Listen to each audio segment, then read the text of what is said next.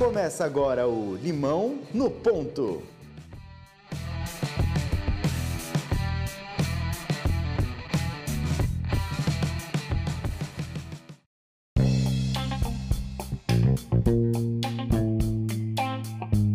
Fala aí pessoal, eu sou Dudu Mendonça. Eu sou Danilo Cruz. Estamos começando o Limão do Ponto hoje com uma pessoa mais que especial. Ele é jovem, natural de Lisboa e CEO de uma empresa que já vem dando muito o que falar no mercado europeu. Falando diretamente de Lisboa, Thiago Morgado. Seja muito bem-vindo ao nosso Limão no Ponto. Obrigado. Tiago, só para explicar para o público do Brasil que ainda não conhece a sua empresa, fala um pouco da Egg Electronics para gente.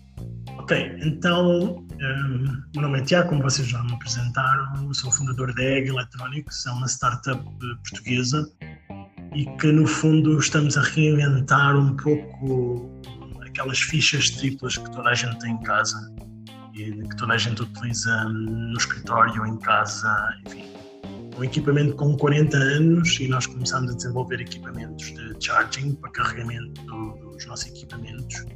E começámos em 2014 e neste momento agora estamos com os nossos produtos à venda por toda a Europa e em ritmo de expansão para os Estados Unidos em 2019. No fundo, o que nós fazemos é, uma, é um produto de hardware, não é muito muito fácil hoje em dia no ambiente de startup, mas no fundo fazemos e desenvolvemos produtos de hardware em Portugal para o resto do mundo.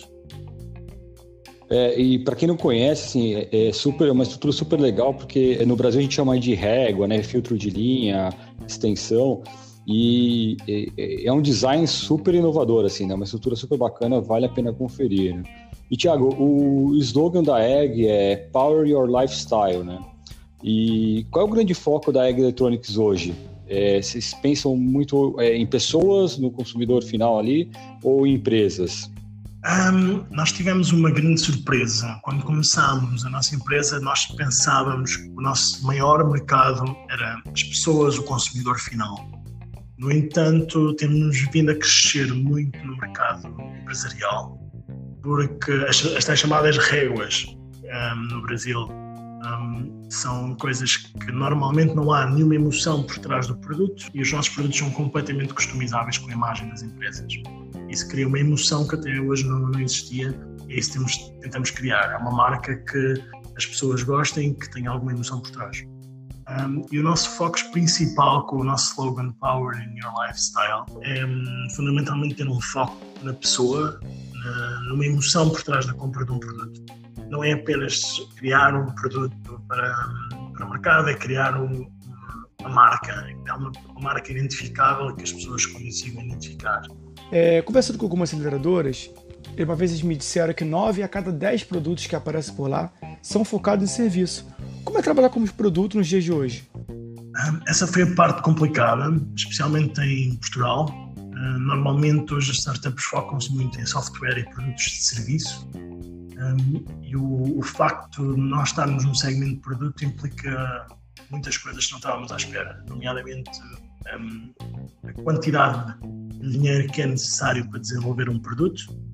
E não tem sido fácil, não foi fácil no início, digo, uh, arrancarmos, porque a necessidade de dinheiro é tão alta um, nós compreendemos agora porque é que muitas empresas fogem um bocado do produto físico mas uma vez passando aquele vale da morte, como se chama, uma vez passando isso e focando-se no produto, nós conseguimos chegar a um bom resultado. Você acha que com o avanço da internet de todas as coisas, vai haver uma volta do produto? Sim, claro. Nós agora estamos a desenvolver quatro novos produtos para 2019 e no final do ano de 2019 já temos integração uh, com a Alexa da Amazon já temos com a Google Home. Portanto, nós, o nosso foco é manter-nos sempre na dinâmica do mercado e tentar sempre ir ao encontro do que as pessoas pretendem. Portanto, o IoT é uma, é uma parte muito interessante, muito grande atualmente e é para lá que também queremos caminhar. E Tiago, é, qual foi o grande desafio de vocês, assim, da Egg Electronics no começo? É, o grande desafio foi todos nós, nós somos três amigos de infância que, que, juntámos e fundámos a empresa apenas um PowerPoint. E no início nós não tínhamos ideia, não fazíamos ideia do que fazer a seguir com aquilo. Um, o grande desafio foi encontrar parceiros que acreditaram em nós, capital para conseguirmos levantar o produto e o projeto do chão. Esse foi o maior desafio, foi tentar perceber o que fazer com uma ideia. Nós tínhamos um PowerPoint, tínhamos uma ideia de um papel que não sabíamos o que fazer com ela. O grande desafio foi encontrar parceiros, tanto a nível de capital como de desenvolvimento, em Portugal para arrancar. E qual a dica que você daria para alguém que, assim como você lá atrás, tem um produto, não tem dinheiro e procura investimento? É, nós tivemos a sorte de, de ser investidos apadrinhados, digamos, pela EDP, a EDP Energias de Portugal, que é a elétrica, a Companhia Elétrica de Portugal. Um, e o maior conselho que eu posso dar é não tenham receio, se, se virem que a ideia é boa, mandem e-mails, liguem, foi exatamente o que nós fizemos. Nós não sabíamos, não fazíamos ideia do que fazer com aquela ideia. Contactámos a EDP com uma cold call, enviámos um e-mail, eles convidaram-nos para uma reunião e, e passada uma semana estávamos a assinar um contrato de aceleração com eles e de integração no programa EDP Starters. Uh, portanto, o meu maior conselho é vão atrás do que mais desejam. Não há nada mais gratificante para uma empresa que, que acredita no produto é chegar ao pé de alguém e dizer este é o nosso produto, esta é a nossa ideia e vamos fazer os impossíveis para que isto seja concretizado. É, mas e nessa conversa com a EDP, vocês não tinham nada mesmo? Só apenas o PowerPoint? Ou tinha menos um protótipo, um investimento inicial?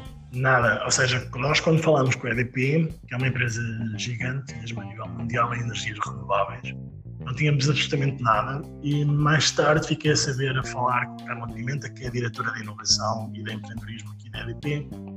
Ela disse-me, Tiago, nós na altura investimos em vocês, não foi por causa do vosso produto, claro que também foi por causa do produto, mas foi o human factor por trás, foi as pessoas que estavam por trás do projeto. Nós vimos a intensidade e a, como vocês acreditavam, gostámos do projeto e decidimos investir em vocês. Nós não tínhamos absolutamente nada e foi, foi mais, ok, eles sabem onde querem chegar, se têm as ideias no lugar, e foi por isso que eles investiram em nós, porque nós não tínhamos nenhum protótipo físico, era apenas no papel. A gente ouve bastante nessa né, questão do fator é, equipe, né, equipa, que, que sempre é muito relevante, às vezes até mais relevante do que em si, né, a possibilidade de entregar o projeto e o negócio, né? E para vocês, Thiago, como que funcionou esse trabalho de aceleração dentro da EDP? Assim, vocês estão lá quanto tempo? É, tem etapas a serem seguidas? Como que funciona só para o pessoal ter uma ideia desse processo? Um, este trabalho de aceleração pela EDP foi um, foi um, foi um processo bastante linear. Um, foi um processo bastante normal em termos de empreendedorismo e processo de empresa aconteceu no início e como nós tínhamos apenas uma ideia no papel, um, fomos convidados a juntar-nos à equipa da EDP, tivemos acesso de imediato aos protótipos 3D, ao Fab Lab, onde pudemos fazer os prints 3D, tivemos acesso aos engenheiros deles, tivemos acesso à, à, parte legal e financeira também, porque eles não só ajudam na parte técnica, mas também em toda a estrutura da empresa. E isso funcionou muito bem para nós. Uh, passado um ano de estarmos lá, termos feito os nossos protótipos, eles foram os primeiros a investir na Egg Electronics, onde eles investiram e deram-nos a possibilidade de arrancar para a produção dos moldes em termo para mass market. Uh, este primeiro investimento permitiu-nos um, arrancar para o produto físico, ao mass market, e sem ADP não, isso não tinha acontecido. Em 2016 tivemos um reforço no capital, fechámos uma ronda de 1,1 milhões de euros eh, com a EDP e com a Portugal Ventures e aí demos o salto de Portugal para a Europa toda. Fala um pouco da Europa. O que me chamou a atenção no seu site foi ver uma versão em alemão nele. É, e como é esse mercado para vocês dentro da União Europeia? Exato. Um, é, tem sido muito interessante ver o dinamismo do mercado na União Europeia, porque Portugal é longe, não é de longe o nosso maior mercado. O nosso maior mercado é a Alemanha, como disseste bem, o nosso site também está em alemão, mesmo por causa disso. Então o maior mercado de vocês é na Alemanha? O maior mercado e melhor é na Alemanha, exatamente. Também porque estamos a falar do maior mercado a nível europeu, tanto em escala como em poder de compra também. Uh, e atualmente temos quatro grandes mercados: é Alemanha, França, Itália e Espanha. Depois todos eles estão divididos com os países vizinhos, mas mais de 80% da nossa produção é para exportar para o resto da Europa. Ô, Tiago, vou aproveitar essa pergunta de mercado. É... Mas tem bastante gente do Brasil nos ouvindo agora. É, tem alguma possibilidade futura? Como vocês estão vendo o mercado brasileiro? Vocês estão trabalhando nisso? Sim, nós estamos a trabalhar com parcerias para o mercado brasileiro.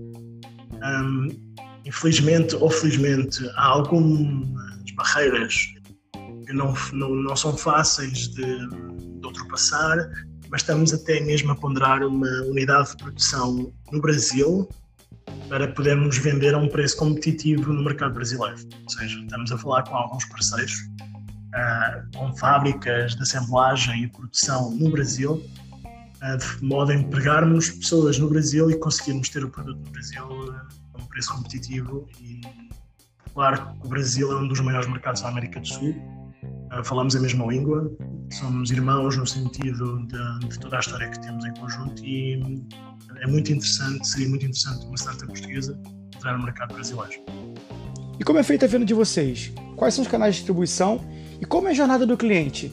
Desde é, o atendimento, a busca pelo site, até a entrega. Qual é a logística? Como é que é a logística disso tudo? Um, a cadeia e os canais de, de, distribuição e de venda, normalmente nós já temos um processo bastante oleado, já temos um processo bastante ou seja, nós passámos em dois anos de uma equipa de três pessoas para dez e normalmente funciona através dos canais ou são a equipa comercial. Nós temos um comercial, por exemplo, na Alemanha, só a trabalhar no mercado alemão, contacta os clientes e consegue ter uh, vendas deste sentido. Outra maneira é os próprios clientes vêm até nós, porque ouviram na Amazon, através de um cliente que lhes enviou um egg, seja, o canal de distribuição é muito diversificado, pois nós abordamos o mercado não só do consumidor final, mas também empresarial. Portanto, vamos imaginar que uma empresa gosta do nosso produto, nós temos vários canais de distribuição, tanto em corporate gift como em outros canais de distribuição com parceiros nos próprios países. Então eles contactam-nos e, e, nós a partir daí efetuamos as artes que o cliente deseja e entregamos as eggs a qualquer parte da Europa. Hoje, assim, falando dessa todo esse, aprendizado empreendedor e principalmente do empreendedorismo é, de produto, de hardware, né, que é um, é um grande desafio por si só, é, qual conselho você dá para quem está começando agora, né? Exato. É, é, é sempre um bocado ingrato ah, quando estamos a começar nós pensamos que temos uh, todas as respostas. Uh, uh, eu acho que todos os empreendedores, quando têm uma visão na, na cabeça, querem segui-la às cegas. E o meu maior conselho é ouçam.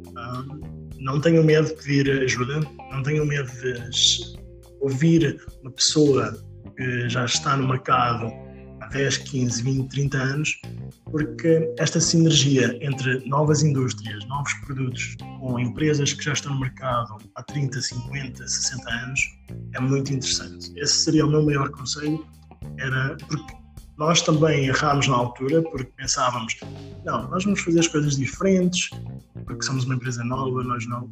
Mas há uma sinergia muito interessante entre as empresas que já estão estabelecidas e as pessoas que já trabalham no mercado há muito, muito tempo e há muito para aprender dessas pessoas. Ou seja, ter a humildade de parar e ouvir quem já está no mercado, quem tem experiência. Esse para mim é, seria o maior, o maior conceito para quem está a começar agora. É humildade para ouvir, para desenvolver um, produtos e desenvolver parcerias com empresas que já existem. E complementando a pergunta, o que você teria feito de diferente? O que provavelmente eu teria feito diferente na altura, uh, e digo isto com, com maior tranquilidade, é, hoje em dia há ferramentas muito acessíveis e muito rápidas e muito baratas de, de buscar capital. Ou seja, Portugal é um país pequeno, um, Portugal em termos de capital de risco, ainda estamos muito aquém do nível de investimento na Califórnia, de Londres, de Berlim, na Alemanha. Portanto, o que eu tinha. Hoje em dia há uma série de ferramentas, como o crowdfunding, por exemplo, Kickstarters, Indiegogos, um, em que as pessoas não só podem validar as ideias e produtos, mas conseguem ter uma comunidade que traz a apoiá-los.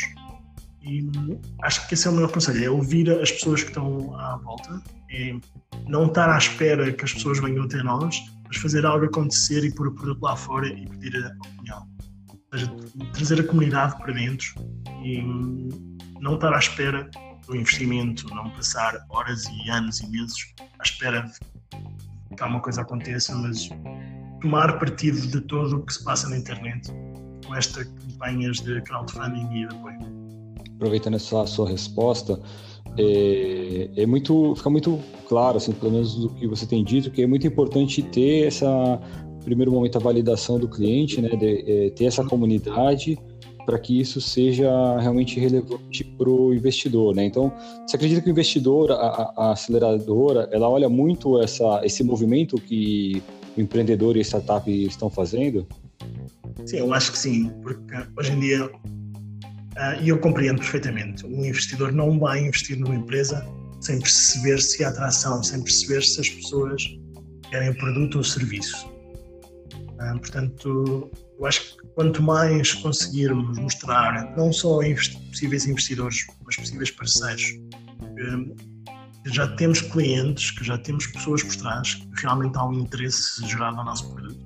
E estamos a falar, pode ser apenas uma, uma landing page, uma página web, uma fotografia do produto e com uma newsletter para as pessoas. Ou seja, mostrar realmente que as pessoas querem o produto e isto não é só uma ideia do ar, mas mostrar que realmente há, há apoio por trás. Hoje em dia, é, com essa facilidade de replicar modelos de negócio, de criar protótipos, é, eu sinto que existe um certo receio das pessoas mostrarem as ideias por aí. Como você acha que alguém pode se resguardar disso? Isso é, isso é uma questão muito interessante, porque foi uma coisa que nós lutámos também no início porque hum, nós temos patentes, temos registros de design, temos tudo mais alguma coisa, mas no, no final do dia, um, no final do dia só as patentes e, os, e, a proteção protege os grandes dos grandes, os pequenos dos pequenos. Portanto, não há muito que se possa fazer se uma empresa Samsung, Huawei, uma empresa gigante entrar no mercado, não há muito a fazer, ou seja, não ter receio da cópia, mas ser aquela marca que traz aquele produto primeiro para o lugar. É puxar o máximo pelo branding, puxar o máximo pelas pessoas que estão por trás da empresa, para as pessoas reconhecerem, ok, eu vou comprar este produto porque este produto foi o primeiro, são originais, eh, porque a cópia vai acontecer e é um bom sinal se acontecer. Um, não ter receio de mostrar, não ter receio de partilhar, claro, tudo dentro do, tudo dentro do, do normal, não é preciso dar tudo, mas não ter o receio de mostrar e partilhar é, é, mais por aí que eu vejo as coisas do que estar com medo de partilhar e depois não conseguirmos levantar a ideia do chão. Você comentou dessas estratégias iniciais, ferramentas iniciais, né, e principalmente é, dessa construção da comunidade, de colocar uma landing page no ar, de começar a trabalhar um mailing. É, quais estratégias e, e, e, ferramentas você recomenda para startups que estão começando, né, que, que, sejam mais efetivas? Muito da experiência de vocês, o que, que você recomenda? Acho que a melhor coisa que um empreendedor pode fazer é começar no, ou seja, começar no círculo mais próximo que ele tem. Ou seja, coworking, pessoas com quem ele trabalha, amigos, família.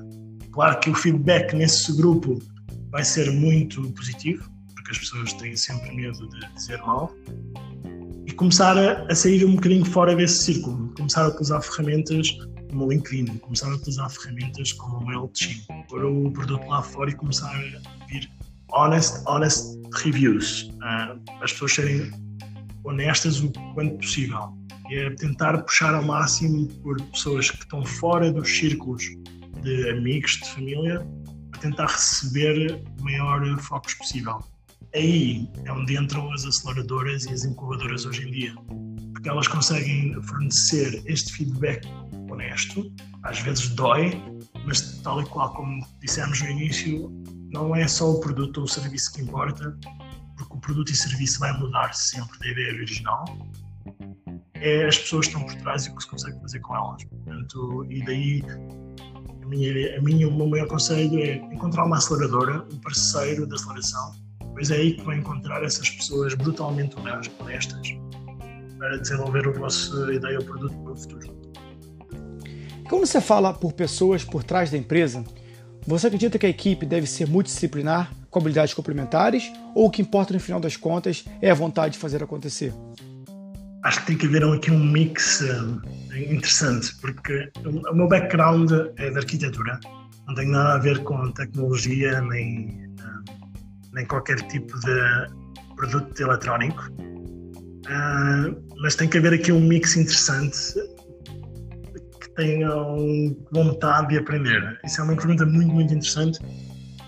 Não há uma resposta correta, mas temos que sempre ter a noção que as pessoas à frente da empresa, que lideram a empresa e que sejam um, digamos, o foco, que sejam uh, as pessoas que entram para a empresa os vejam como líderes, saibam o que estão a falar. Portanto, pode dar mais trabalho no início para uma pessoa que não esteja no, no ramo aprender e aquela curva de aprendizagem ser maior, mas sem dúvida não há qualquer receita milagrosa que tenha que se estar dentro da área ou tem que ter este ou esta, porque isso tudo hum, é moldável hoje em dia. Vou aproveitar que até contar para o pessoal que está nos ouvindo que a Eng Eletrônica você esteve expondo no Web Summit, né, 2018, Uhum. E eu queria saber de, de você, assim, é, como foi o evento para vocês? É, o que, que vocês levaram é, de aproveitamento do evento? O que foi mais valioso para vocês lá durante a exposição? Foi hum, muito. Este ano foi o nosso melhor ano lá, porque o, o nosso parceiro EDP leva sempre as, as startups investidas com eles. E este já, já foi o nosso terceiro ano no Web Summit. Eh, mas foi o melhor porquê? Porque no primeiro ano, em 2016, não tínhamos ainda o produto finalizado, fomos para o Web Summit apenas com um protótipo. No segundo ano tínhamos acabado, acabado de entrar no mercado de, de, na Amazon. E este ano, finalmente, foi aquele ano em que sabíamos exatamente o que estávamos à procura. Distribuição, uh, parceiros de investimento para os Estados Unidos. Vamos lançar em março de 2019 os produtos nos Estados Unidos e hum, foi o nosso melhor ano porque ajuda imenso ir para uma feira e saber exatamente o que se pretende. Uh, foi isso que nós fizemos.